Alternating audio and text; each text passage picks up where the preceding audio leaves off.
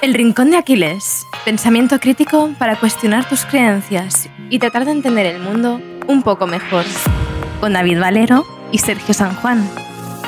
Puedes conocerles mejor en elrincondeaquiles.com.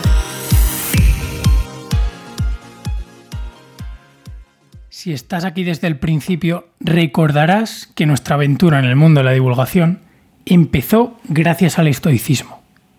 Más de un año después retomamos esta filosofía para contrastarla con los nuevos hallazgos científicos.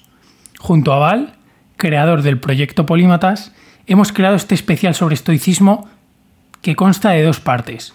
En la primera parte, en el podcast de Val, Polímatas, charlamos sobre las bases filosóficas del estoicismo. Y en este segundo episodio vamos a hablar de algunas de las herramientas que nos ofrece esta filosofía con el contraste científico que aporta Val, sobre todo trayendo ideas de la psicología cognitivo-conductual. Espero que disfrutes mucho esta segunda parte del especial sobre estoicismo con polímatas.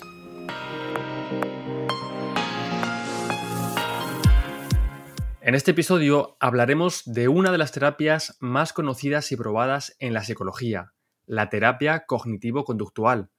Muchos de sus principios comparten las mismas ideas que la filosofía estoica. Ambas, la terapia y la filosofía, le dan muchísima importancia a nuestra cognición, es decir, a nuestro pensamiento. Uno de los primeros pasos para evitar las distorsiones cognitivas, de las que por cierto hablaremos en este episodio, es ser consciente de qué pensamos. Y es que, como ya sabrás, si nos llevas escuchando un tiempo, la salud mental es un tema al que le prestamos muchísima atención. Nuestro patrocinador de esta semana, Mentum, nos ayuda a dar visibilidad sobre la importancia y la atención que debemos prestarle a nuestra salud y bienestar emocional. Y precisamente te quiero hablar de los test de psicología que han preparado el equipo de psicólogos de Mentum para que puedas ser más consciente de en qué punto se encuentra tu salud y bienestar mental. Yo ya te aviso que ya he hecho los test de estrés y ansiedad y te adelanto que como mínimo necesito unas buenas vacaciones.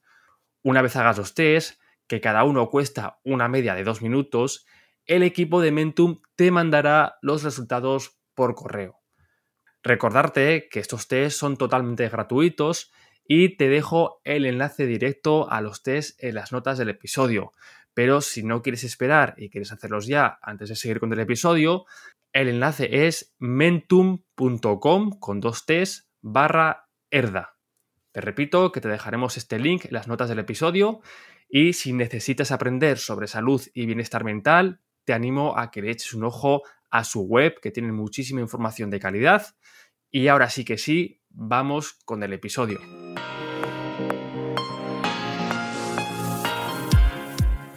Pues bueno, Val, bienvenido al Rincón de Aquiles. Muchas gracias, bien hallado. Bienvenido, Val. Gracias. Y yo creo que para romper el hielo, eh, te voy a preguntar directamente una pregunta súper abierta y es, eh, bueno, ¿de qué vamos a hablar hoy, no? ¿Por qué estás aquí en el Rincón de Aquiles? Te, te lanzo el melón. Muy bien. O sea, primero me lo tengo que currar yo en mi podcast y cuando vengo al vuestro me hacéis currar a mí también. Bien, bien. Claro. Vale. Bueno, pues hicimos una colaboración los tres en Polímatas, en el podcast de Polímatas, hablando sobre estoicismo. Y de ahí nos liamos a hablar sobre la parte filosófica, muy interesante, sobre las virtudes, sobre la dicotomía de control, sobre la ataraxia, eudoimonia, un montón de, conceptos fundamentales para entender el estoicismo y para poder hacer lo que vamos a hacer a, a, día de hoy, que es ir un poco más a la parte más práctica, ¿no? que yo entiendo que es lo que querrá mucha gente.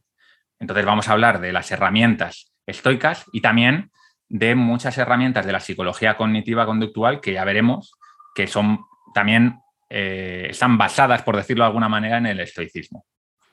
Eso es, si nos estás escuchando ahora, pues tienes dos opciones. O le das al pause y vas a la primera parte de, de esta... Recomendable, ¿no? Para Eso tener es. la base. Le das al pause y vas a Polímatas y escuchas la primera parte donde hablamos de estos principios estoicos o si lo prefieres, puedes seguir escuchando, pero te aconsejamos de que escuches esta primera parte porque vas a entender mucho mejor las ideas. ¿vale? Ahora vamos a ir directamente a las herramientas, a la parte práctica, pero te recomiendo, te voy a decir, ¿no? Que escuches esta primera parte porque aquí hablamos de las bases, ¿no? al final de por qué surgen estas herramientas de las que vamos a hablar ahora con, con Val. Y vamos ya a meternos en harina, Val. Podríamos hablar de muchas herramientas, ¿vale? Hay, docenas de herramientas estoicas, pero vamos a intentar tocar pues, las que más nos resuenan con nosotros, las que creemos que les podemos sacar mucho más partido, ¿no? Y tienen mucha más practicidad, sobre todo en nuestro día a día, ¿no? Que es lo que nos interesa.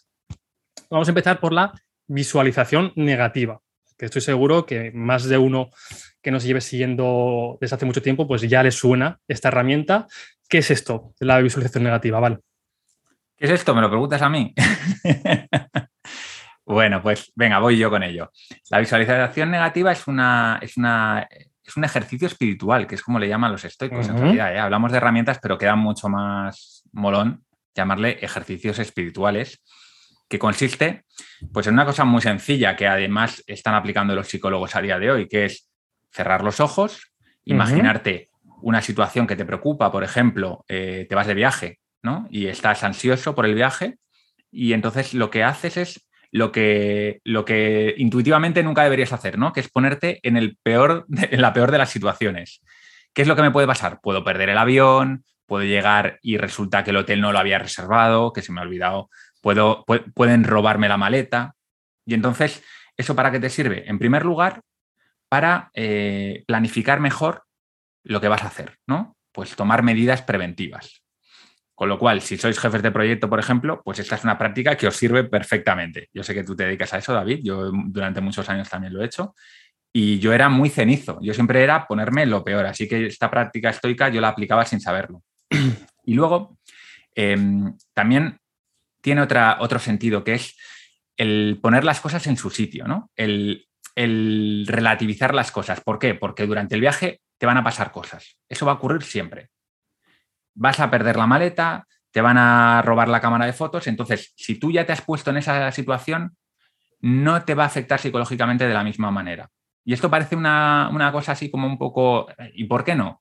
Bueno, pues muy fácil, porque si tú te preparas psicológicamente para algo, bajas tu listón de expectativas, esto se sabe, en psicología se sabe, que eh, tu disfrute de las cosas tiene mucho que ver con la expectativa que tú tienes. Entonces, si tú vas todo ilusionado al viaje pensando que todo te va a salir bien, estupendo en ese momento, pero cuando te empiecen a pasar cosas malas, probablemente no estés preparado. Así que, bueno, y, y, luego le podríamos añadir otra variante más, que es la de la, de la gratitud. Eh, también los estoicos utilizaban la visualización negativa y yo esto lo hago, por ejemplo, por las mañanas últimamente, para simplemente tú te levantas, te sientas en la cama y te pones a pensar que no tienes casa, que estás debajo de un puente. Estás debajo de un puente y te lo imaginas con, con todo tipo de detalles. Tienes a las ratas a tu alrededor, todo hace frío, humedad, no tienes nada que desayunar, te tienes que ir a pedir para que alguien te dé algo y conseguir comer. Y cuando estás agobiado, tú te lo, lo visualizas bien y en ese momento abres los ojos y tienes el café humeante a tu lado. Tienes a tu gata ronroneando encima. Entonces dices, mi vida es la puta hostia. Y ese sería un poco la, la visualización negativa. Y aún me, aún me, has preguntado que por qué te lo preguntaba a ti. Si lo has explicado bueno, es que, por qué lo podríamos para que lo sepa la gente, Vamos esto, a ver. Se, esto se suponía que lo iba a contar Sergio, pero Ah, pero esto es, como, esto es como cuando le preguntas a, a, tu amigo qué tal ha ido el examen y te dice, bueno, así, así, y luego saca un nube y medio el tío. bueno, yo soy practicante, ya, ya te digo que me gusta, me gusta esta técnica. Me, me ha gustado la, la, parte de lo de jefe de proyectos, ¿no? Esto, pues, eh, quien trabaje en el sector lo habrá entendido, es un poquito pues, lo que podríamos hacer la similitud con esa identificación de riesgos, ¿no? Vamos a previsualizar qué podría salir mal, ¿sabes? Vamos a pensar en esa ley de Murphy, de lo que pueda salir mal, mm. va a salir mal, ¿vale? Luego, si no sale mal, pues mucho mejor, ¿no? Pero vamos a identificar estos posibles riesgos, vamos a diseñar posibles escenarios por si ocurren. Si ocurren, pues ya tenemos planteado, tenemos visualizado ese escenario, por lo tanto, pues va a ser mucho menos dramático, como tú decías, y si no ocurre, pues, pues nuestra vida sigue, ¿no? Y sobre todo vamos a ver que realmente si llega a ocurrir ese escenario, seguramente no sea ni la mitad de dramático de lo que tendemos a pensar. Y luego, por otra parte, que de la multitud de riesgos que podemos tener en cualquier proyecto, ya sea profesional, ya sea personal, no acaban sucediendo ni en el 1% al final. Yo, Val, quería preguntarte, porque bueno, hemos hablado sobre estoicismo en tu podcast, hemos tocado ahí las bases, ¿no? Y ya hemos saltado directamente como a las herramientas, y claro, es lo que tiene que te paso al testigo y no he hecho mi trabajo antes. Pero bueno, estoy a tiempo de rectificar. Yo quería preguntarte, bueno, hemos saltado la primera herramienta, ¿no? Que, aparte de ser estoica, está basada en ciencia, ¿no? Y quería mm.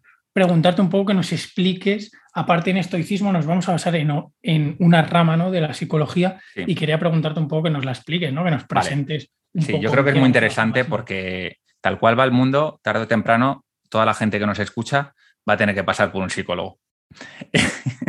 yo lo recomiendo, ¿eh? yo he ido al psicólogo hace bastantes años y me, vino muy bien porque, entre otras cosas, aprendí muchas de las herramientas de las que os vamos a hablar hoy. La, mayor parte de los psicólogos, cuando tú vas a un psicólogo, por ejemplo, porque tienes ansiedad o porque quieres superar un miedo, eh, lo que vas es a un eh, psicólogo cognitivo-conductual, que es una especialidad dentro de la psicología, no es la única, hay muchas otras, pero es una de las más sólidas. Y digamos que desde el punto de vista científico es la que probablemente tenga una mayor validez empírica de todas. Por ejemplo, si me habláis del psicoanalismo, eh, del, psicoanalismo de, Freud, pues es muy querido por aquí, ¿eh, Freud. Ahí, ahí, no, ahí no la vais a encontrar, esa, validez científica no la vais a encontrar, por ejemplo. Entonces, ¿en qué consiste? Pues mira, consiste, eh, y esto lo vamos a hilar con la parte estoica, es muy interesante porque el principio de la psicología cognitiva conductual es que nuestros pensamientos influyen mucho en nuestras emociones. ¿no? ¿Qué es lo que decían los estoicos? Oye, cuando te domine la, la ira, párate, párate un momento, mira las cosas con perspectiva, cálmate y luego actúa, ¿no? ¿Qué es lo que el estoico instintivamente sabía algo que a, día de hoy los psicólogos experimentales han probado en laboratorio, que es que nuestro córtex prefrontal, que es la parte del cerebro encargada del control ejecutivo, que se llama así, ¿no? que es un poco el que ejerce la fuerza de voluntad, el control sobre nuestra persona, sobre la parte más animal, es capaz de influir en el cerebro primitivo, en el cerebro límbico, ¿no? que es el cerebro que tienen todos los animales. No, todos los animales tienen un córtex prefrontal, pero sí que todos, o prácticamente todos, me atrevería a decir, tienen una parte límbica. ¿Qué es lo que hace el cerebro límbico? Se encarga de procesar las emociones. Las emociones son eh, conductas instintivas que tenemos para actuar y para desenvolvernos en el, mundo. Y son muy útiles. Pero cuando se apoderan de nosotros, los estoicos ya lo sabían y le llamaban las pasiones, ¿no? Una emoción no es mala, una pasión, que es cuando las cosas se te va de las manos, pues en este mundo moderno nos hacen actuar de manera irracional. Por ejemplo, pues diciéndole algo a tu mujer que no le tenías que decir, mandando a tomar por culo a tu jefe cuando no te tocaba, o apostando eh, cuando estabas a tope con el Madrid y no, era el momento de apostar porque no tienes un duro en el banco, ¿no? Ese tipo de cosas. Entonces, volviendo a lo que, a lo que decía la terapia cognitivo-conductual, es una terapia que se basa en que nuestros pensamientos modulan nuestras emociones. Por lo tanto, en el caso de la visualización negativa, no, no, aplica demasiado, pero vamos a ver más adelante en otras herramientas que sí que efectivamente esto ya lo sabían intuitivamente los estoicos. Y yo quería decirte, Epicteto para mí es el, bueno, aparte, de hecho me lo recomendaste tú, David, el manual, que es un librito pequeñísimo. Lo que el Equilidión de Epicteto. Sí. Eso es. Es pequeñísimo. Y, y como que ya eh, esta disciplina psicológica, como que una de sus intuiciones, que es esta diferenciación entre realidad e interpretación, como que se dan cuenta ¿no? de que hay un, hay un margen de mejora. ¿Qué nos dice aquí la, psicología? Que me parece un punto muy interesante. ¿vale? Claro, eh, o sea, esto es un tema también bastante filosófico, ¿no? Pero digamos que el, mundo, el mundo se, se, compone de dos aspectos. La realidad objetiva, que es el mundo sin nosotros, o sea, imaginemos que no existimos nosotros en el mundo, lo que ocurre es la realidad objetiva. Y luego está la interpretación que nosotros hacemos de la realidad, ¿vale? Esto ya lo sabía Epicteto, ¿vale? Y obviamente los psicólogos modernos lo saben. Entonces, lo que te decía Epicteto es, oye, cuidado, no confundas una cosa con la otra. Porque cuando tus emociones te dominan, tu interpretación de la realidad es completamente errónea, distorsionada. Entonces, una de las primeras cosas que haces en el psicólogo, cuando vas a una terapia de este tipo, es que te ayuda a diferenciar la realidad de lo que tú has vivido, ¿no? Y, vamos ahí, por ejemplo, con, una herramienta estoica también, que es el diario. ¿Qué hacían los estoicos? Cogían por la noche y se ponían a pensar qué había ocurrido durante el día. Y, por ejemplo, si se habían comportado de una manera inadecuada, ¿no? alejados de la virtud, pues reflexionaban por qué lo habían hecho para intentar, no para fustigarse, sino para perdonarse, oye, pues mira, eres humano y te has comportado así, pues ya está, pero aprendo para la próxima vez. ¿Por qué lo hacían por la noche? Porque tienes, eh, tienes la capacidad de ser más objetivo cuando han pasado unas horas y tienes la frialdad ¿no? de la noche con tu diario. Y esto mismo lo hace el psicólogo. El psicólogo te coge y te dice, oye, todos los días escribe en tu diario qué te ha pasado durante el día, qué has pensado en ese momento, qué has sentido, por qué. Porque en ese momento tú, como estás en frío, puedes ya ir contrastando, eh, oye, me ha pasado esto. Por ejemplo, imagínate que has tenido una discusión con tu jefe. Y cuando llegas a casa, es viernes, le empiezas a dar vueltas a la cabeza. Joder, me va a echar, me va a echar, me va a echar. Le monta el pollo, tal. Ya por la noche en frío te pones a escribir en el diario. Y escribes exactamente lo que ha pasado. Tu jefe te ha pedido algo y tú le has dicho, oye, mira, Manolo, déjame en paz porque hoy no tengo el día para esto. Y a partir de ahí tú ya te has agobiado y has pensado que te iba a echar, pero cuando lo piensas en frío te das cuenta de que es absurdo, de que muchas veces las mandado a tomar por culo y nunca te ha despedido. Y entonces ahí es donde eres capaz de diferenciar la realidad, que es que probablemente no te despida por eso, con tu interpretación llevada por las pasiones en ese momento, que es que me va a despedir. Y este trabajo se hace en terapia cuando vas a un psicólogo. Me encanta, Val, porque básicamente los estoicos lo que decían está muy vinculado ¿no? con la terapia cognitivo-conductual. Ellos decían que el pensamiento funciona bien, el pensamiento, la cognición del ser humano, cuando podemos percibir correctamente lo que sucede a nuestro alrededor. ¿no?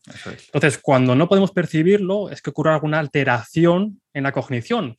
Y aquí es donde entramos con la necesidad de reestructurar esta cognición. Y es donde está totalmente vinculado yo ya con la terapia cognitivo-conductual.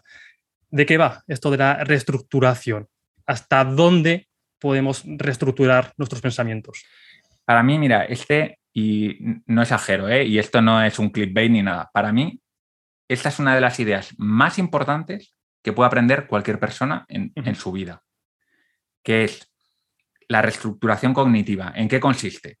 Ya hemos visto que podemos alejarnos de una situación y verla de una manera más objetiva. Esa es la primera parte del trabajo, es ser conscientes, que esto además es muy estoico, ¿no?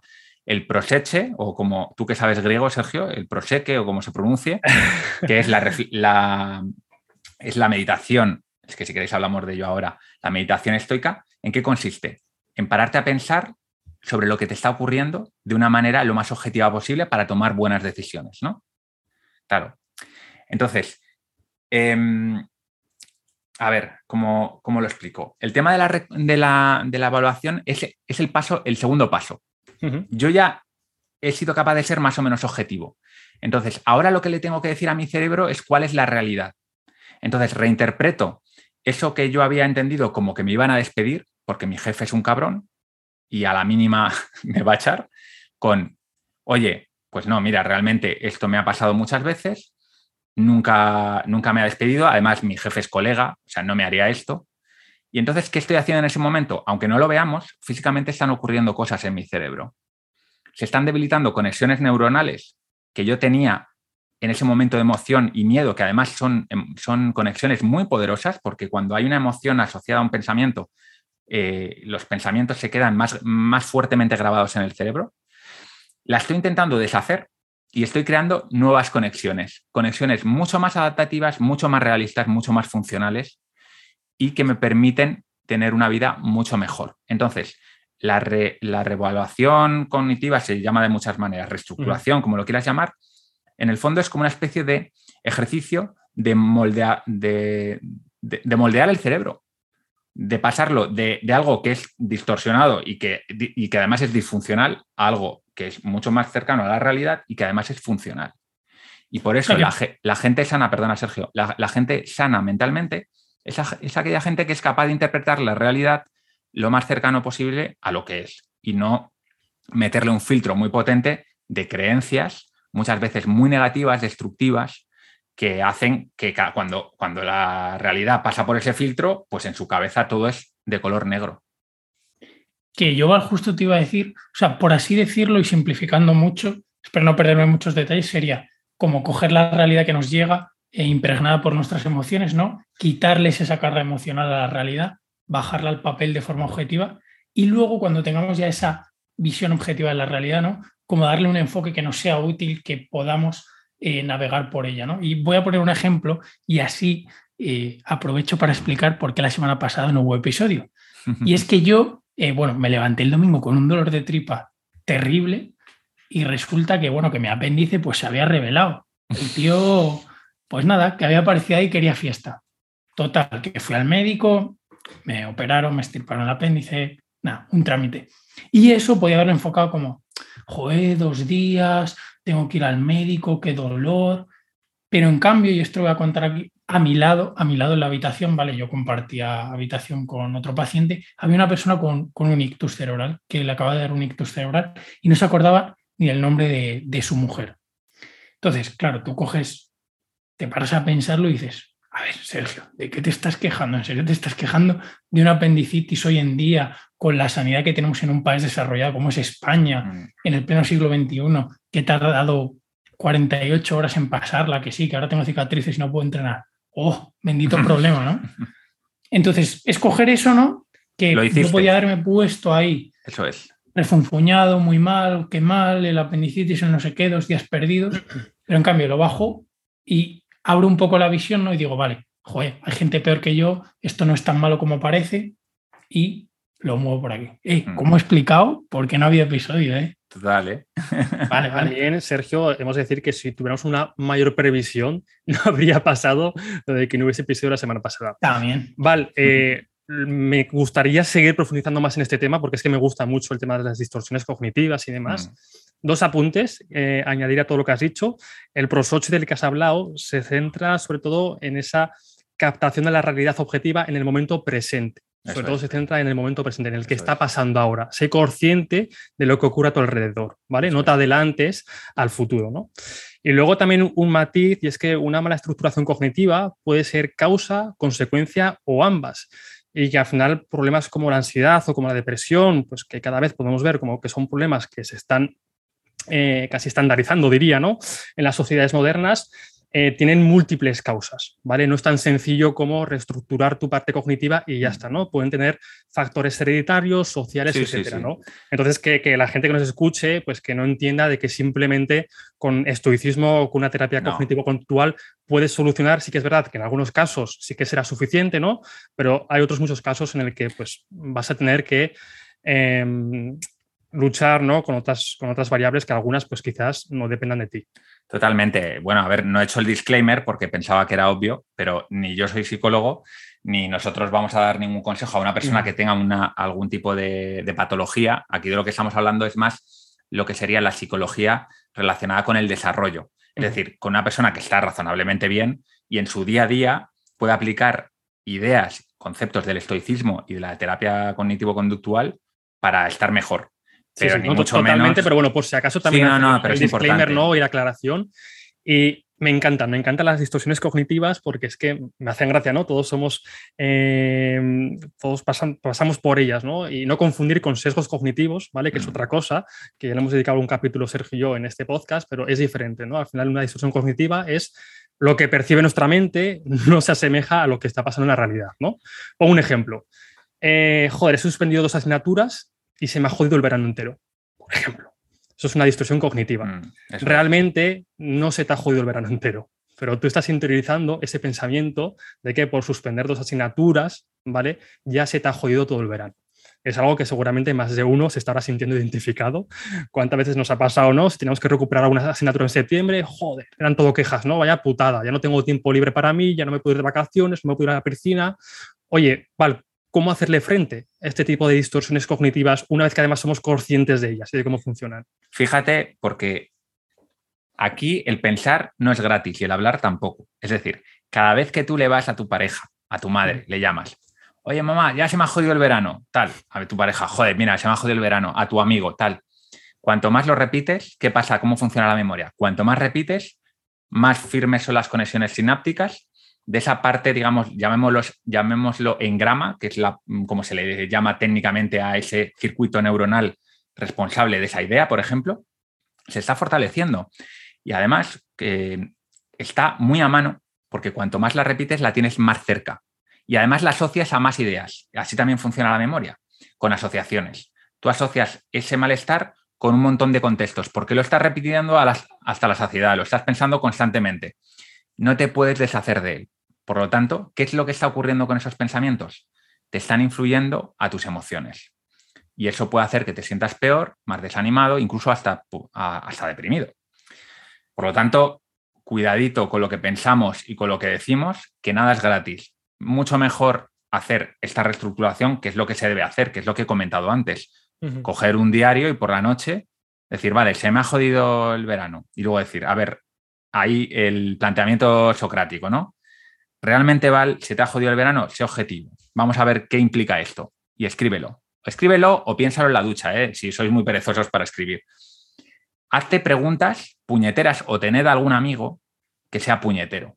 Tener un Sergio, por ejemplo, ahí, que te, que te haga preguntas complicadas.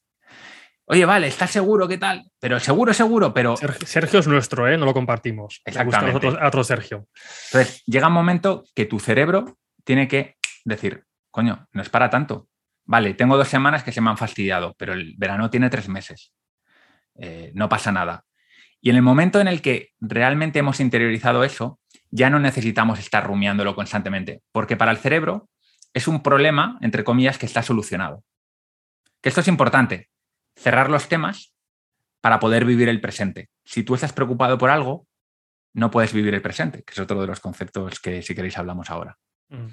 Y antes de pasar a ese concepto, quería decirte que has explicado otra herramienta del estoicismo que no estaba en el guion, que es un poco la repetición de mantras, ¿no? Y el mm. motivo que tienen los estoicos de por qué cogen una frase y se la repiten una y otra vez, que lo acabas de explicar justo, que sería un poco la otra cara de la moneda de reforzar conexiones sinápticas a base de repetir pensamientos. Pero cuidado con la repetición de mantras porque solo es efectiva cuando tú estás pensando en lo que estás diciendo. Es decir, por decir, soy el mejor del mundo, soy el mejor del mundo, soy el mejor del mundo. Si tú no estás pensando en eso, realmente lo que significa no vale de nada. Interiorizarlo, ¿no? De verdad el mensaje. Tienes que estar en tu cabeza, tienen que estarse construyendo pensamientos. Por ejemplo, si tú eres un luchador de, artes marciales mixtas, que me viene a la cabeza Namayunas, que es una, una tía que sigo yo en artes marciales mixtas y que se dice eso siempre que entra al octógono. Si ella realmente está pensando en ella ganando el combate y tal, eso puede ser efectivo, porque le está construyendo una realidad que le puede ayudar. Pero si simplemente lo repites como un mantra sin más, llega un momento que deja de ser efectivo. Lo mismo con, lo del amor fati y cualquier otro mantra estoico. O con el aprendizaje, ¿no? Que también lo hablaste, me acuerdo de, un episodio de Polímatas con Héctor Ruiz, mm. que tienes la entrevista con... O sea, que para aprender, para aprender y para reforzar conexiones sinápticas y para casi todo, hay que aplicar conciencia sobre lo que hacemos, ¿no? Y es un proceso activo. Tienes que estar pensando, imaginando sobre lo que tú quieras reforzar. Si no, no vale de gran cosa, la verdad. Oye, Val, dale, David. Antes ya has metido un poquito la, patita en el concepto de prosoche y de hecho uno de tus libros favoritos, El poder de la hora, mm. habla sobre cómo necesitamos estar con la cabeza, con los pensamientos en el momento actual, en el momento presente, para conseguir una vida plena. Esto está muy relacionado, pues eso, con el concepto que acabo de comentar y hemos comentado antes de los estoicos del prosoche, ¿no? De ser conscientes en todo momento de nuestra cognición, de nuestros pensamientos y emociones para poder actuar de esta manera, pues con virtud, ¿no? ¿Cómo, cómo se relaciona ¿no? este concepto que hablan los estoicos y cómo lo podemos traer ahora a nuestro momento actual, nunca mejor dicho? Bueno, pues básicamente lo que quería contar aquí es que el, vivir el ahora, que es uno de estos mantras también no tan repetidos, porque no, no tiene que ver solo con el estoicismo, que Epícteto ya lo decía, además me ha apuntado una cita que, voy a contar, que dice, toma este momento, sumérgete en sus detalles, responde a esta persona, este desafío, esta acción, deja las evasiones, deja de buscar problemas innecesarios, es hora de vivir para evitar por completo la situación en la que te encuentras ahora. Es decir, eh, aquí, si este mantra sois, somos capaces de interiorizarlo, es un mantra cojonudo porque te pone las pilas rápidamente, ¿no? Pero esto, esto que decía Epícteto, que decía Cartol, ¿no? El, este gurú del, momento presente, que, es mega multimillonario, porque ese libro yo no sé cuántos, ha leído, cuántos ha leído. También los budistas han trabajado mucho mediante la meditación en vivir el momento presente. Es un conocimiento de estos tradicional que, ha llegado hasta nuestros días en forma de mindfulness, que es como le llaman ahora, que el mindfulness no es otra cosa que, que hacer lo que quieras hacer, cualquier cosa, puedes estar fregando los cacharros, hablando con un amigo, pero lo importante es que estés 100% concentrado en eso. Es decir, lo que no hace nadie, vamos, básicamente, porque a día de hoy es casi imposible que una persona sea capaz de mantenerse centrado en algo que no sea muy divertido. Si es algo divertido, vale, pero eh, Sergio y yo eh, compartimos gimnasio. Sergio, ¿cuánta gente en el gimnasio no está con el móvil mientras está eh, en cualquier descanso de... Total, incluso yo a veces, incluso, Sergio, que, quería ir, ¿no? De hecho, me parece quizás el, el tema a mí que más, que más me puede gustar y también veo más necesario en el momento actual precisamente por eso, ¿vale? Porque es que qué complicado es y qué difícil también, es decir, que nos lo pone la tecnología y los avances, el mantener la, atención. Eh, yo con Sergio lo he hablado, ¿no? Yo, yo hace años, yo ahora tengo 30 años y cuando no había, hablo ya como, como un señor mayor, cuando no había móviles, no había WhatsApp, yo me acuerdo de estar tres y cuatro horas leyendo un libro que se me hacían las tantas, que casi mi madre me echaba la bronca por, por no dormir, por estar leyendo, y yo no tenía la necesidad, digamos, de ninguna distracción, ¿no? De, de, dejar de, leer y hacer otra cosa. Mi mente, digamos, que estaba acostumbrada, ¿no? Ahora cuando yo me pongo a leer, me cuesta mucho, pero muchísimo estar más de 20 minutos con, con la atención en lo que estoy haciendo. Eh, me tengo casi que, que, esconder el móvil en otra habitación para no tener ese impulso. Y aún así lo tengo. Eh, voy a coger el móvil y digo, ah, no, que lo dejo en la habitación, ¿vale? Y sigo leyendo. Y, y, si me pasa, si nos pasa a nosotros, ¿no? Que ya somos conscientes de este problema, pues, pues lo que no les va a pasar a la gente que no es consciente ¿no? de, cómo cada vez nos cuesta más mantener la atención y si esto sigue así, hostia, da un poco de miedo, ¿vale? No sé qué piensas tú. Sí, mira, aquí hay que tener en cuenta muchos factores. El primero de todos es el coste de oportunidad, que ya lo estás diciendo tú, ¿no? ¿Cómo me cuesta leer, que es algo importante para ti, y me cuesta hacerlo? Porque no perdamos de vista que cambiar de tarea tiene un coste. Ya no es simplemente que leas o no leas, es que si tú lees con el móvil al lado y cada cinco minutos cortas, volverte a meter en el libro no es una cosa que suceda al momento. Hay estudios que dicen que, tardas bastante más de lo que crees en volverte a meter en flow, ¿no? Ya no te digo si estás trabajando y tienes que hacer algo importante y estás cortando cada dos por tres la, atención. Y luego además, y aquí hay muchísimos estudios relacionados con la meditación y con el mindfulness, eh, el, estar en el momento presente tiene una cantidad de beneficios brutales. O sea, se ha, visto una relación con el bienestar personal, con la salud, con la conexión con el resto de personas.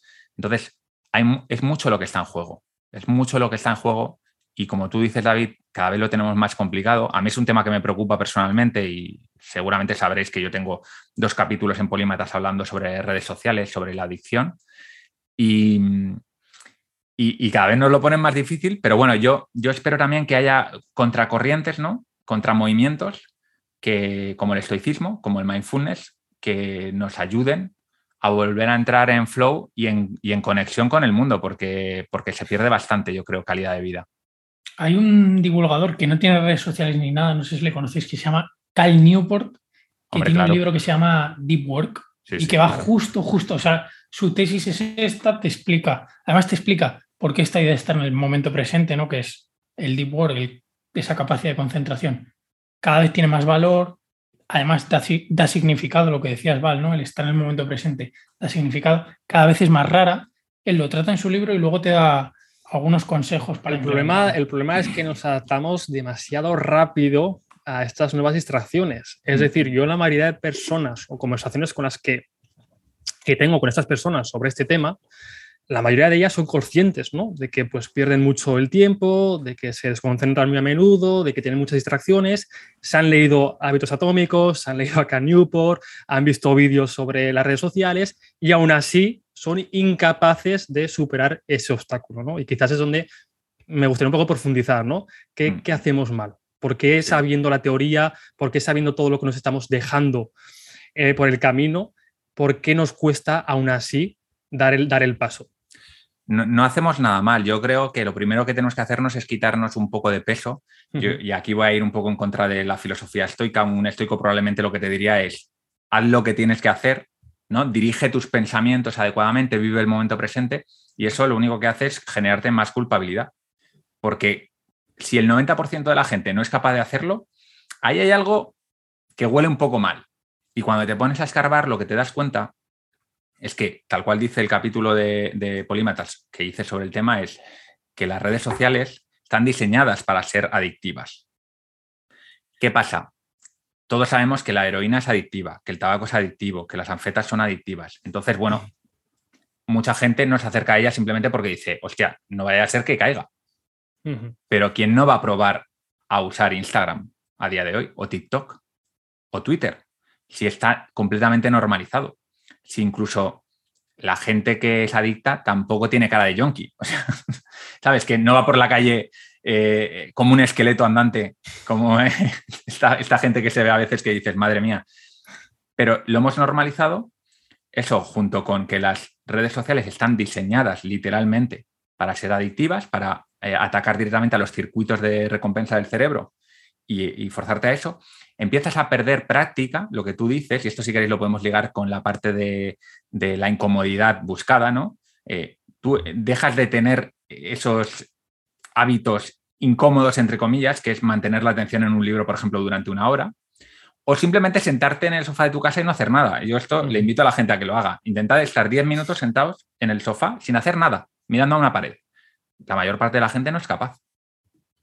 Entonces, a tu, a tu pregunta, David, es que no es que hagamos nada mal, es que nos lo ponen muy difícil. Y entonces aquí, esto es como, lo que hay que explicar no es, no es la pobreza, es la riqueza. Es decir, lo que hay que explicar es cómo demonios conseguimos salir de ese bucle, cuando realmente todo está pensado para, para, que entremos ahí. Fíjate, Val, que dices que no parecemos yonkis, pero, pero sí que parecemos zombies. Yo la última vez que me monté a un autobús, eh, ostras, era para, para fotografiar lo que, lo que vi nada más entrar al autobús todo el mundo, exactamente todo el mundo con la cabeza mirando hacia abajo con sus móviles. Y esto no pasa en el autobús, es que yo las últimas veces que he ido a mear a un baño de un bar, me encuentro al tío de al lado mientras mea mirando el móvil. ¿En serio no eres capaz ni siquiera de en los 15 segundos que te estás sacando la chorra para y meando fuera, ¿no? Y Exacto, no eres capaz ni siquiera de dejar el móvil tranquilo. ¿Cuánta gente habéis esquivado por la calle que os que se embiste con el móvil? O sea, somos peor que yonkis, somos, somos zombies, estamos eh, construyendo pero bueno, por, zombies. Por darle un poco de contrapunto, obviamente no se puede comparar el impacto que tiene la adicción a la heroína, ¿no? Por ejemplo. Lo que pasa es que precisamente porque no se puede comparar, lo, le quitamos importancia. Hmm. Y, y bueno, yo, yo, creo que tiene importancia. Yo creo que tiene, tiene importancia, desde luego. Y, vosotros, por, por, sacar algún aprendizaje práctico de todo esto, ¿no? Eh, yo voy a contar el mío, lo que a mí me ha servido, por ejemplo, para, para pues, intentar evitar estas distracciones, ¿no? Intentar mantener la atención y mis pensamientos en el momento presente, después de probar muchas estrategias ¿no? y muchas fórmulas con recomendaciones pues, de gente que sabe más que yo, a mí lo que más me funciona a día de hoy es pensar y ser consciente en todo lo que estoy dejando de hacer y quiero hacer por culpa de pues, estar con el móvil, estar viendo Netflix. Oye, estoy dejando de pasar más tiempo con mi familia. Estoy dejando de pasar más tiempo leyendo ciencia ficción, por ejemplo, que me gusta. Estoy dejando de pasar más tiempo con mi pareja, con mis amigos. Estoy entrenando menos.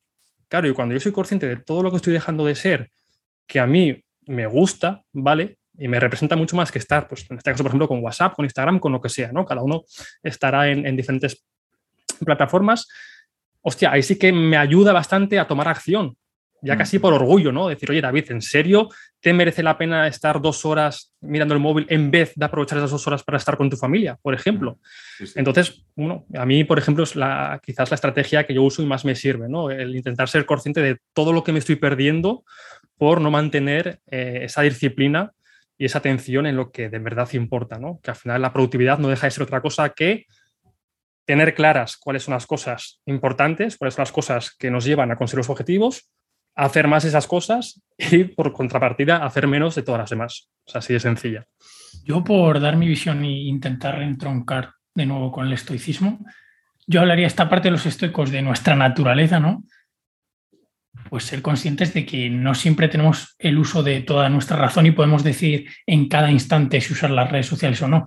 Sí que podemos, pero eres más propenso a usar las redes sociales cuando te estás enfrentando a un reto. O sea, y, conocer tu naturaleza y todo lo que sabemos, no solo lo que saben los estoicos, lo que sabemos ahora, y, aquí entronco con tu pregunta, David, a mí la idea que más me ha ayudado son eh, esto que llaman mecanismos de compromiso, ¿no? El ejemplo típico de Ulises atándose al mástil hmm. para no saltar eh, a por las sirenas.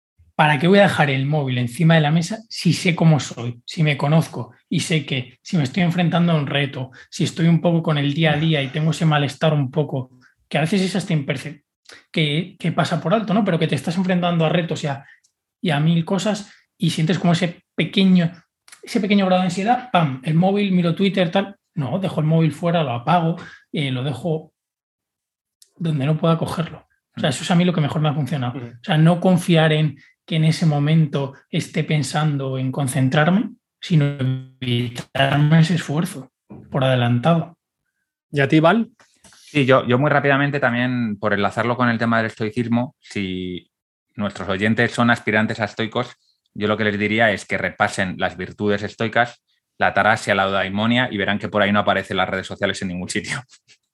Es decir, para un estoico sería una absoluta pérdida de tiempo, no tiene ningún sentido, a no ser que sea para utilizar en un momento dado como una herramienta, que no es como solemos utilizar las redes sociales. Las redes sociales las solemos utilizar como un entretenimiento pasivo, como, un, como, una, como una forma de no enfrentarnos a las cosas que tenemos que hacer y que nos toca hacer. Y entonces el estoico lo que te diría es, no, no, macho, aquí te toca sufrir un poquito, y crecer a partir de ese sufrimiento. Es decir, hacerte más fuerte, eh, mejorando esas virtudes de las que hablamos en el, capítulo anterior. Oye, Val, y esto entronca además muy bien con la parte de la fuerza voluntad, ¿vale? Y la disciplina.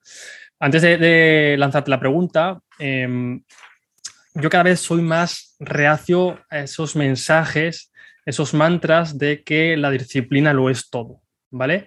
muy Joko Willing, eh, de que pues, tu disciplina, si no consigues tus objetivos, es porque no tienes la suficiente disciplina. ¿no? Yo siempre hago la analogía de que la disciplina funciona como la batería del móvil, se agota, ¿vale? Se agota. Como además Sergio justo hablaba de ello, ¿no? Oye, no intentes siempre tirar de disciplina porque va a llegar un día de que tengas la batería cero y no puedas tirar de disciplina. Por lo tanto, genérate un entorno, ¿vale? Genérate unos hábitos para que esos días en los que te falte la disciplina, la fuerza de voluntad, pues te pongas un poquito a tu yo futuro las cosas un poco más fáciles, ¿no? Si tú quieres dejar de comer galletas y tienes en casa 10 paquetes de galletas, pues por mucha disciplina que tengas, llegará un día que pues habrás salido de trabajar estresado, tendrás mil problemas y pues cederás, ¿no?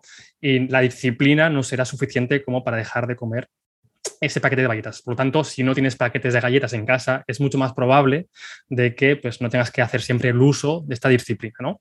He dicho disciplina muchas veces. Lo primero que te quiero preguntar es, ¿es lo mismo disciplina que fuerza de voluntad? ¿Vale? ¿Podríamos, digamos, hacer una similitud o son conceptos que tienen algunos matices? Digamos que, digamos que para tener disciplina necesitas fuerza de voluntad, eh, aunque no es el único modo de tener disciplina. Tú puedes ser disciplinado, es decir, cumplir con lo que tienes que hacer, simplemente no teniendo las galletas en casa, teniendo a mano las zapatillas del gimnasio para que no te cueste trabajo.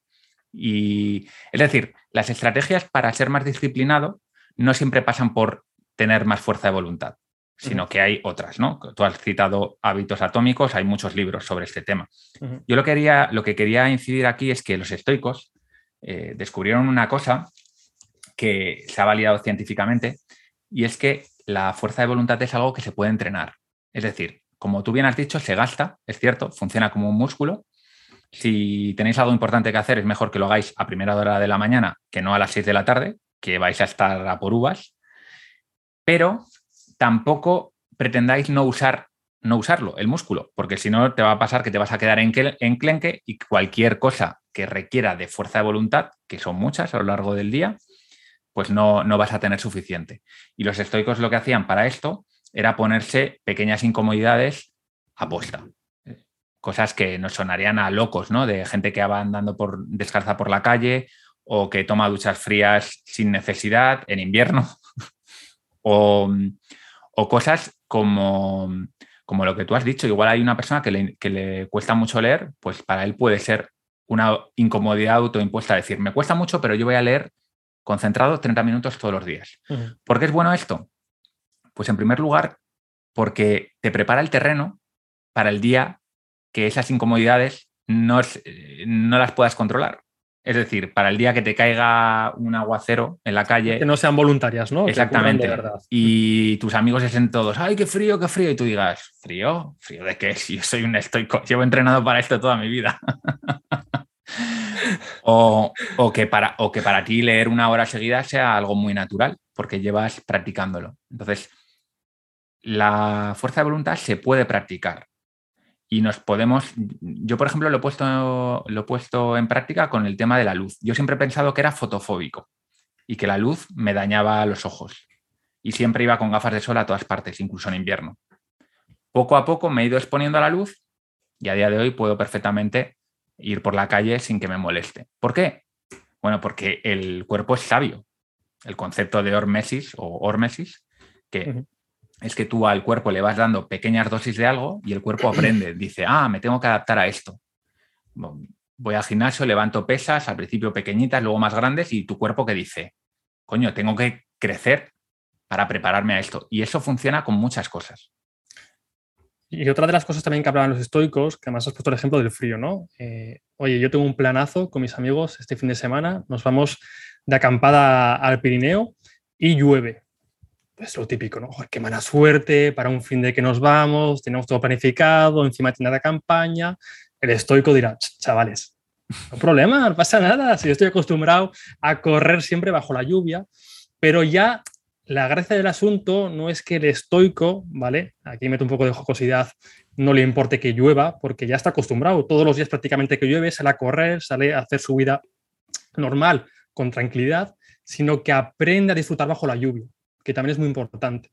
Ya no es solo sino que em, no le interfiera, digamos, y deje de hacer ese plan porque llueve, sino es que ha aprendido a disfrutar bajo la lluvia, ha entendido que forma parte de la naturaleza, ha entendido que no puede hacer nada, ¿vale? Al final, cuando hablábamos en, la primera parte, ¿no? En, tu canal sobre la tricotomía de control, pues que llueva, no podemos hacer nada, no podemos eh, hacer que no llueva, ¿no? Forma parte de, la naturaleza. Por lo tanto, tenemos que aceptarlo y ya no basta solo con aceptarlo, sino tenemos que, oye, no podemos postergar o pausar nuestra vida porque está lloviendo. Esa es la idea, ¿no?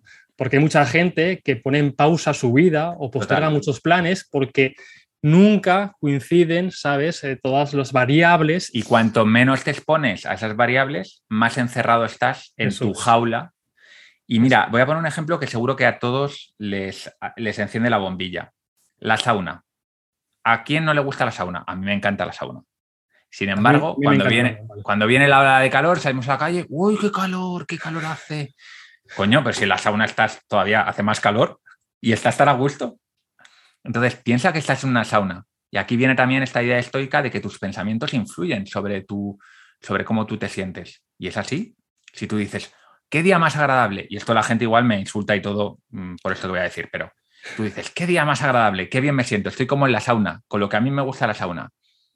De lujo. Y tus amigos mientras tanto, ay, qué calor hace, ay. La gente que se queja todo el día es un coñazo, ¿o no? Fíjate que ahora mismo en verano la frase que más repetimos y más escuchamos es, joder, qué calor hace. Como si no supiéramos aún, ¿sabes? Que es que es un tema social, yo creo también, ¿no? De, qué calor. Pues, pues claro que hace calor, ¿no? Y hay gente que ya en verano, en cuanto ya asoman un poquito las temperaturas, joder, qué ganas de invierno. Y llega el invierno y están con qué ganas de verano. Oye, os, vas a, os, voy a hablar de, una cosa que está muy relacionada también, que no quiero que se me olvide, que es la terapia de exposición, que esto también se mm. utiliza en las terapias cognitivo-conductuales, por ejemplo, para gente que tiene fobias. Entonces, imagínate que tú, que, tú, David, tienes miedo a las arañas, ¿no? Que esto es un miedo muy típico entre la gente. Bueno, pues antes de coger y ponerte una araña en la cabeza, una tarántula gigante, que eso te va, te va a destruir para, el resto de tu vida, o sea, vas, ya esa fobia se te va a quedar ahí para siempre, lo que hago es, primero te, te digo que cierres los ojos y te imagines que hay una araña en el cuarto, pero es una araña que no, es pequeñita y no, te hace nada y te acerques a ella y, tú lo vas visualizando. La visualización es una práctica utilizada en el estoicismo, pero también se utiliza muchísimo en, psicología. Cuando ya te has acostumbrado a eso, lo siguiente es que un día, por ejemplo, vayas a un sitio donde hay arañas metidas en algún sitio que no te van a hacer nada y te acerques, las mires y veas que estés un rato con ellas. Entonces, poco a poco las creencias que tenías en tu cerebro de las arañas son malas y me van a hacer daño, están cambiando. Hay cambios en tu cerebro, literalmente. Conexiones que van cambiando. Unas se debilitan, otras se fortalecen.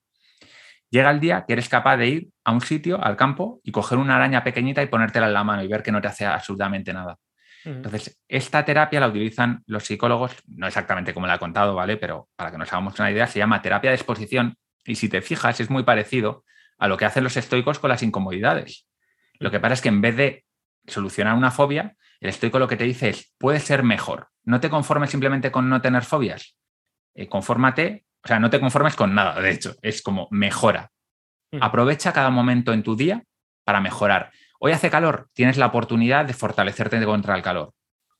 Hoy no te apetece entrenar, tienes la posibilidad de fortalecer tu fuerza de voluntad. Cuando tú ves la vida así, yo esto lo digo como si yo fuese un ejemplo, ¿eh? ni de coña, pero, pero teóricamente, yo desde el punto de vista teórico lo cuento, obviamente no soy el mejor ejemplo para esto, pero yo creo que cuando tú ves la vida así, es, debe ser la leche. Sergio, que no te dejamos hablar. No, no, no, es que con, la conexión que tengo y todo, bueno. Ya.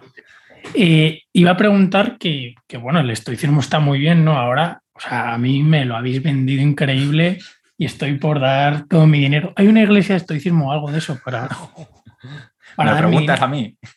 No, no, no. La podemos formar, oye, si quieres. No, ya, hay unas cuentas, Val. Yo, creo que no pega mucho con, con, un sistema religioso organizado precisamente por ese enfoque más individualista. Aunque sí que puedes juntarte con otros estoicos y compartir, pero al final la práctica es muy individual, ¿no? Entonces lo veo aquí volvemos un poquito a lo que hablamos en la primera parte, ¿no? Eh, en tu canal, de este estoicismo que de verdad buscamos nuestra mejora individual y aportar nuestro granito de arena eh, a la sociedad. Y la otra parte de estoicismo donde buscamos, pues, vender nuestros productos y vender nuestras ideas, ¿no? Y al final, pues, el marketing se come a la idea mm. y el marketing se come a los principios. Y por eso decía broma, ¿no? De que hay unas cuantas religiones, ah, porque sí que es verdad que hay hay muchas personas pues, como Pepe el Estoico, Marcos Vázquez, que cuento antes Sergio en habla hispana, Ryan Holiday, Irvine, Pilucci, que yo creo que sí que hacen un esfuerzo interesante en divulgar el estoicismo para que podamos sacar el mejor partido, eh, personas pues, que no somos filósofos, que, que, esta no es nuestra especialidad ¿no? y que veamos el sentido práctico, pero sí que hay otras, y esto no pasa como el estoicismo, ni estoy descubriendo el fuego, que sí que se aprovechan, digamos, y lo único que les interesa, y además pues se ve muy rápidamente, es la parte económica, ¿no? De decir, bueno, me sumo al carro, ¿vale? Esta filosofía lo está petando bastante, además lo está petando en un sector como puede ser el emprendimiento, en el que se mueve mucho dinero, por lo tanto, pues voy a utilizarlo pues como un producto más de marketing, ¿no? Ojo, que aquí y disclaimer, que cada uno haga lo que quiera, ¿vale? Aquí cada uno es libre de hacer lo que quiera, aquí nadie obliga a seguir a una persona ni a comprar un producto o servicio, simplemente que, pues obviamente yo soy mucho más partidario de los divulgadores que, de las personas que lo ven simplemente como un producto, ¿no? Porque al final se, se, acaba prostituyendo y muchas personas pues luego entienden el estoicismo de una manera incorrecta también, pues por culpa en parte de estas personas, ¿no? Hmm. Yo por lanzarte la pregunta, Val, que, que te quería lanzar, era, bueno, que el estoicismo, lo hemos comentado, a mí me parece una filosofía muy atractiva, como me la habéis vendido David y tú. Eh, ¿Es para todo el mundo o no? O sea, ¿para ah. quién es el estoicismo? ¿Hasta dónde, hasta dónde lo compramos? ¿Hasta dónde no? Mojate. Bueno, yo lo que os he dicho eh, fuera de, programa es que me parece una filosofía que tiene una parte un poco elitista. ¿Por qué lo digo así? Bueno, en el mismo sentido que me parece que la filosofía aristotélica también es un poco elitista, porque Aristóteles decía básicamente que, que, los filósofos eran los que tenían que dominar el mundo, ¿no? Obviamente siempre cuando alguien habla de un tema, siempre, curiosamente, él es el, ejemplo a seguir, ¿no? y aquí estamos con lo mismo. Ryan Holiday probablemente pues eh, tendrá todo lo que puede, todo a su disposición para ser un estoico, ¿no? Nosotros probablemente también, pero hay que pensar que hay mucha gente que esa sabiduría no la tiene tan a mano. ¿Por qué? Porque para ser sabio primero tienes que tener conocimiento, para tener conocimiento primero tienes que estudiar. O sea, el conocimiento no, es verdad que hay un conocimiento vital de vivir, pero el conocimiento no simplemente viene de vivir. Hay muchas cosas que tú puedes hacer por pura intuición o porque te lo han contado tus padres que están completamente erradas. Por lo tanto, yo creo que la virtud de la sabiduría requiere de un estudio. No todo el mundo puede estudiar, ¿vale? Por ejemplo. Y luego hay otra parte, y es que somos muy diferentes las personas desde el punto de vista psicológico. Hay una serie de personalidades, ¿no? Hay gente, por ejemplo, que es muy neuroticista, que es una persona muy nerviosa, que se preocupa por todo, y esto se puede medir en un test de personalidad. Y mm, esa persona va a tener mucho más complicado, por ejemplo, seguir el principio de la ataraxia que Eckhart Tolle, que se le ve que ha nacido ya zen, el tío.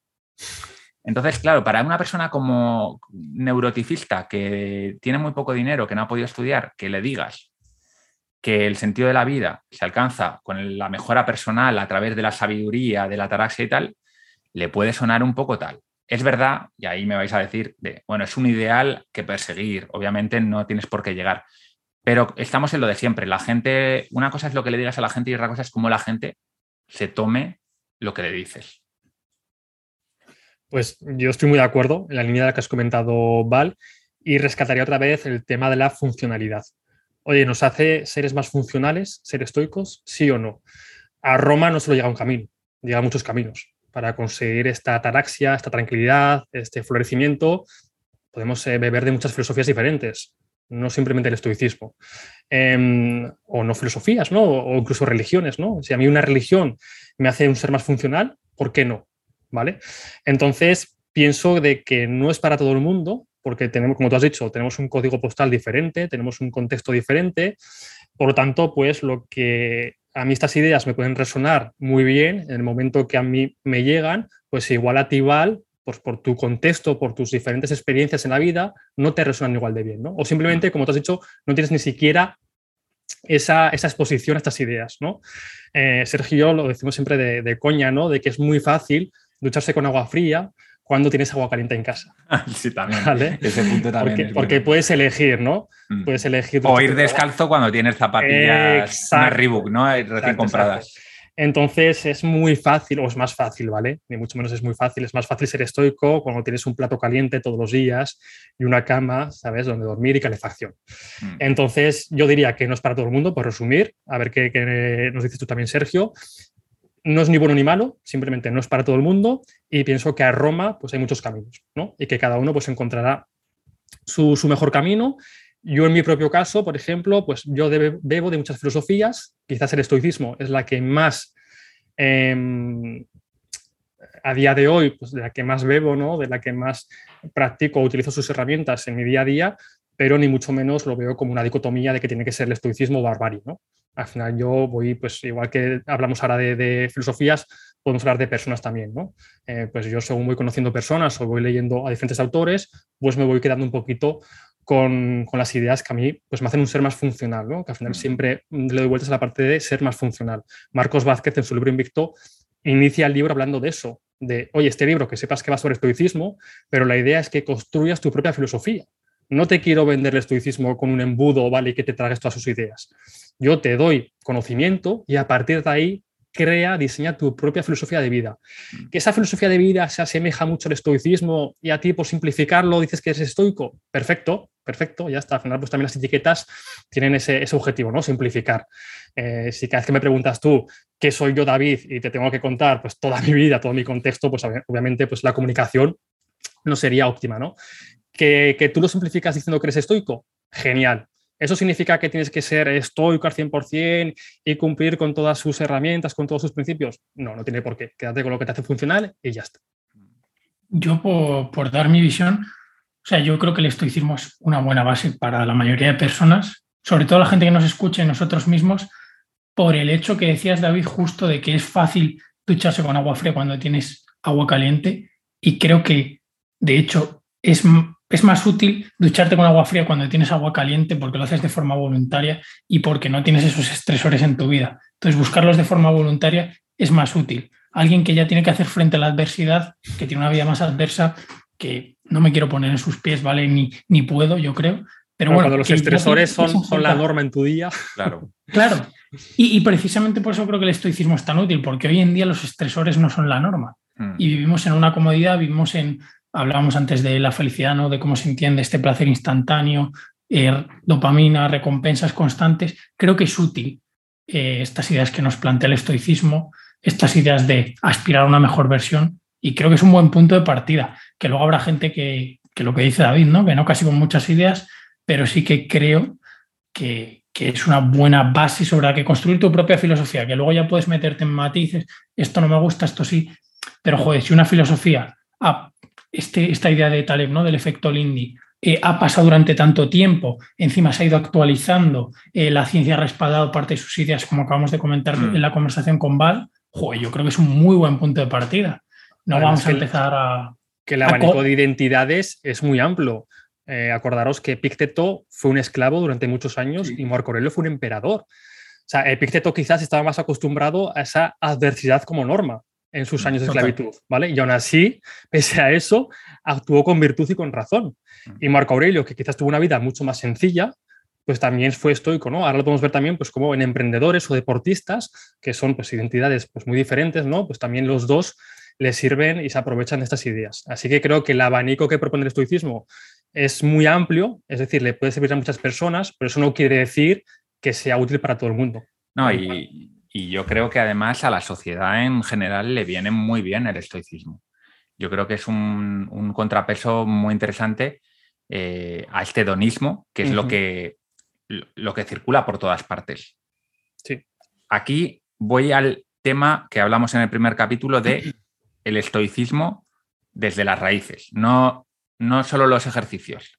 Para mí eso no es ser estoico. Para mí ser estoico o intentar serlo, aspirar a serlo, es eh, seguir las virtudes, seguir la ataraxia, tener la eudaimonia como, como tu objetivo vital y que, dé, y que dote de sentido a tu vida. Y que eso realmente corra por tus venas, porque si lo único que haces es eh, entrenar descalzo y darte duchas frías por las mañanas o llevar un diario, incluso el diario, aunque es una herramienta muy, muy potente, para mí eso no es ser estoico. Yo creo que eh, ser estoico tiene que ver también con reflexionar sobre esas virtudes de las que hablamos y de hecho me parece la parte más importante y que a la sociedad le vendría muy bien porque son virtudes que te hacen volver a recuperar tu responsabilidad sobre ti mismo, que es una cosa que yo creo que, que muchas veces escasea.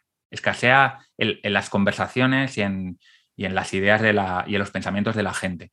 Es decir, está, eh, es más habitual el, el, la culpa es de los demás que el responsabilizarte tú de tus propios actos. Fíjate que la responsabilidad está muy vinculada con todo el mensaje de los estoicos. Claro, claro, por eso Oye, me deja encanta. de echarle la culpa a los demás Eso y céntrate es. en ti. Eso es.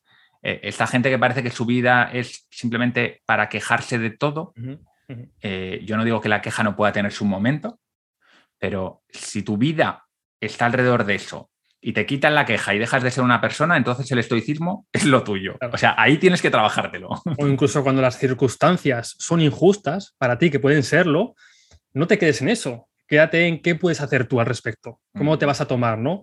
Esa, esas circunstancias? Eh, pues tienes, como tú dices, ahora mismo lo que vemos es la queja, ¿no? Y me va mal por culpa de mi jefe, porque mis amigos me tratan mal, porque la sociedad, todo el mundo está en contra de mí. O bueno, sí, decir, pues igual esta situación es injusta para mí, pero ¿qué puedo hacer yo al respecto? La ¿no? injusticia, como, como, dirían los estoicos, la injusticia es parte de la realidad. Y no se trata de que tú digas, eh, esto no es injusto, sí, es injusto, pero como sé que la realidad es injusta, yo navego en la injusticia. Y si puedo, actúo sobre ella para mejorar la situación. Pero navego, en, yo, navego por ella. Yo creo que justo el estoicismo en eso es de lo más útil, que te da como una guía para decidir, para una forma, te responde a la pregunta un poco de cómo vivir y te da una guía amplia que sirve, lo comentaba antes David, para muchas circunstancias y sobre todo que es muy útil eh, cuando vienen tiempos chungos y cuando vienen tiempos donde exponerte a, lo menciona un poco el punto que comentaba antes, cuando no tienes retos en tu día a día, porque hoy por hoy hemos progresado mucho como sociedad y eso tiene ventajas, muchísimas ventajas. O sea, por ejemplo, comentaba antes lo de la apendicitis, un lujo, pero totalmente un lujo eh, el poder ir y que en 24 horas te operen y estés como nuevo. Pero luego tiene otras cosas que la comodidad te puede acabar, eh, iba a decir mata, matando, me parece una, una palabra muy fuerte, pero bueno, eh, se ha puesto hasta nervioso el perro por, por la palabra, o sea que que imaginaros. Oye, ¿y qué os parece para cerrar este episodio, ahora que, que, ya está muriendo, que ya está terminando, si terminamos por hablar, joder, he traído de puta madre el concepto de memento mori, ¿vale? Que creo que es un concepto que no podemos dejar escapar en un episodio, en una segunda parte hablando de estoicismo, porque quizás también, pues el que es uno de los que más ha calado, gracias a las redes sociales, ¿vale? y que, pues, como hemos dicho hasta ahora, ¿no? Ni mucho menos es un principio, es un pretexto de lo que es el estoicismo, pero creo que es muy importante y también está muy relacionado pues, con, con, herramientas y otros conceptos que hemos ido tocando durante el episodio. ¿no? Mm. ¿Qué es esto de Memento Mori? Para quien no lo sepa, pues básicamente viene a decir, oye, recuerda que vas a morir, ¿vale? Que, que no eres inmortal, ¿vale? Que tu estancia por este mundo, tu paso por este mundo, tiene una fecha de caducidad. Para mí, más que un recordatorio para morir, que de que vas a morir, de que vamos a morir, es un recordatorio para vivir. Al final, el recordar que somos seres finitos, ¿vale? El recordar que siempre va a haber una última vez, el te hablaba de ello. Oye, va a haber una última vez para todo. Una última vez que le des un beso a tu padre, una última vez que le des un beso a tu pareja, un último entreno, una última comida en ese restaurante que te encanta, un último paseo bajo la lluvia. Siempre va a haber una última vez no sabemos cuándo, pero una vez aceptarás. Entonces, que ese recordatorio, ¿vale? Incluso diario, nos dé esas fuerzas para, aquí traigo otra vez el prosoche, ¿no? Para traer nuestros pensamientos al momento actual y saborear el momento actual, ¿vale? Mm. Y este recordatorio, que yo creo que es bueno, ¿no? al final, si fuéramos seres infinitos, pues eh, perdería la esencia, ¿no? la propia vida. A vosotros, lo, tú, Val, no sé si lo conocías ya antes de meterte en el tema del estoicismo. Eh... Sí, bueno, es un, es un, concepto, yo creo que lo que tú dices, de los más populares, quizá a veces mm, tampoco se entiende demasiado bien, ¿no? Eh, es el cliché ya, pero, pero sí, me parece una herramienta muy interesante. De hecho, hace poco, no recuerdo el nombre del libro, pero ha salido un libro de gestión del tiempo, de, de estos típicos libros de productividad, que hay miles, pero este traía un concepto que me gustaba mucho, que era el de las 4.000 semanas, ¿no? 4.000 semanas son 80 años de vida, que es más o menos lo que vive, bueno, vivimos un poquito más ahora en España, que tenemos buena longevidad, pero claro, ese concepto de ir tachando las semanas y decir, ostras, no son tantas, y lo que tú dices, ¿no? Eh, tengo que aprovechar el tiempo, ese sentido de urgencia es muy interesante, y el otro es irte preparándote para la muerte, porque la, la cercanía de la muerte nosotros aquí somos todos jóvenes, ¿no? Yo soy el menos joven, pero bueno, aún así espero que me queden por lo menos 45 años. Pero la cercanía a la muerte mm, no creo que sea fácil prepararse para ella. Y si lo vas haciendo ya desde joven, vas asimilando la muerte como parte de, de tu vida, no de una manera dramática, sino como todo lo contrario, como una razón para vivir, como tú dices, pues yo me imagino que el día que se acerque pues será como cuando pensabas que ibas a perder la maleta en las vacaciones y la perdiste, que te afectará, pero no tanto. Hmm. De hecho, igual que te referías al libro este, el de 4.000 semanas, gestión del tiempo para mortales. No lo he leído, pero me han hablado muy bien. No, yo no lo he leído, pero he visto un par de reseñas. Marcos Vázquez hace poco mencionó que hizo una reseña en su Pues igual he visto, igual la he visto. Que yo me la vi hace poquito y también, de hecho, Pepe el Estoico esta mañana justo me ha mandado un audio recordándome, eh, recomendándome, joder, me estoy trabando, recomendándome este libro. Así que bueno, si tenemos aquí a Marcos Vázquez y a Pepe el Estoico, que los hemos nombrado dos veces como referentes al estoicismo, pues igual hay que darle una oportunidad, ¿no? Este el, libro, el, libro, tiene muy buena pinta. Yo no lo he leído, pero por lo que he oído de él, me gusta mucho ese enfoque, eh, menos orientado a, truquitos y más orientado a, mindset, ¿no? A mentalidad. De... Total. Y yo, por, por David, por dar mi visión de la parte de Memento Mori, no sé si ha sido en esta charla o en la anterior, Val, que has comentado este concepto de, del coste de oportunidad, ¿no? Creo que Memento Mori está muy lado a este, a este concepto y es decir que, que no tienes balas infinitas y creo que también es una buena guía para tus decisiones.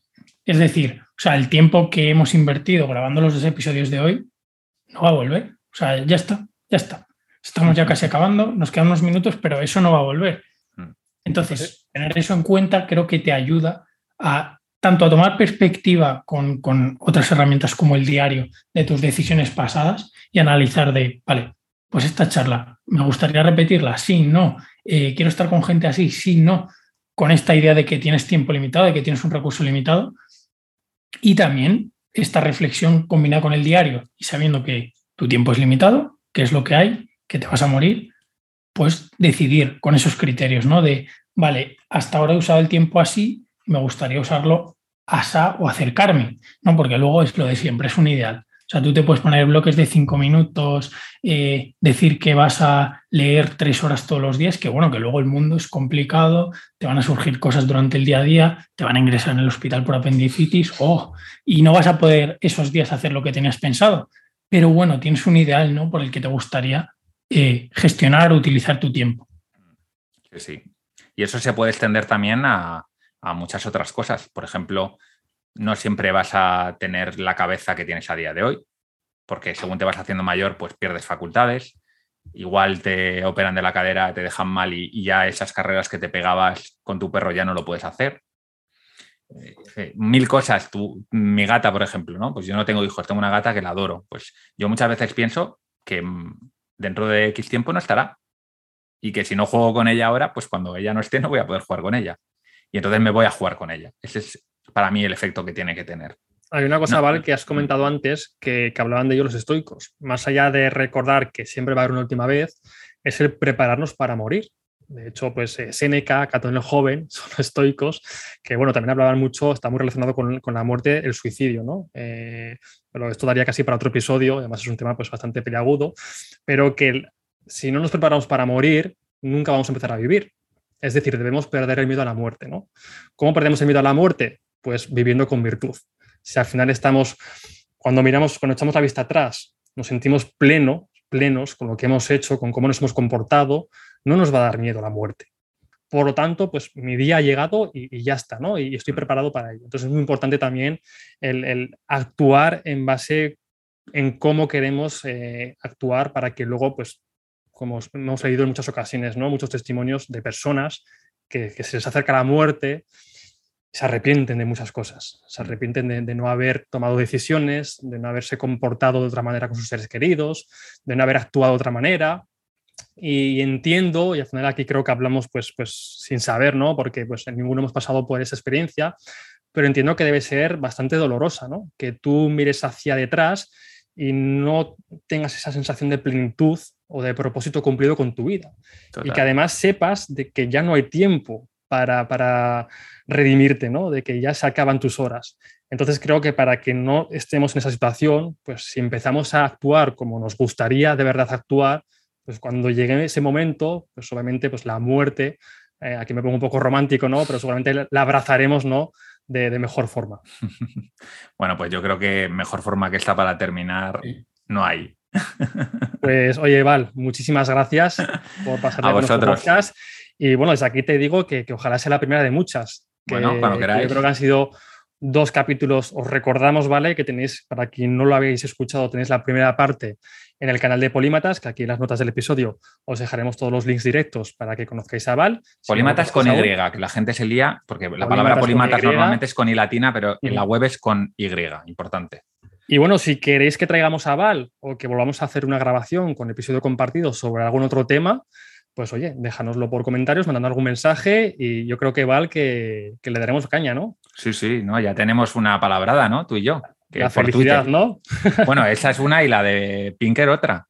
Oye, la de Pinker otra, no me acordaba. Pues, ¿Se ¿Estás leyendo a Pinker o qué? Y a la de Pinker igual hasta traemos otro invitado que se llama Álvaro Pinteño. E, e igual hacemos ahí un, Venga, pues. un 2 a 2. Perfecto. Pues oye, chicos, muchas gracias por invitarme a vuestra casa y nos vemos pronto. Un fuerte abrazo, Val. Sergio, nos vemos. Me paso por aquí para decirte, bueno, lo primero que espero que has disfrutado de este capítulo con Val de Polímatas y recordarte que hace unas semanas abrimos un grupo en Telegram donde somos ya casi 400 personas y bueno, si te gusta aprender, si te gusta compartir ideas, si te gusta debatir, pues te dejo el link, te dejamos el link en las notas del episodio. Y lo dicho, esta semana, por ejemplo, hemos estado hablando sobre estoicismo, hemos hablado sobre qué libros estamos leyendo, hemos hablado sobre la importancia que tiene la energía en nuestra productividad y ya no solo el tiempo o la atención. Y hemos hablado incluso de temas como la testosterona. Así que te recuerdo que tienes el link en las notas del episodio y te esperamos por ahí. Ahora sí, me despido, nos vemos el siguiente miércoles y te mando un fuerte abrazo. Si te ha gustado este episodio, compártelo. Puede que a alguien le sirva. Y si quieres estar al tanto de todo lo nuevo, no te olvides de seguirnos en redes sociales y en nuestra web, elrincondeaquiles.com.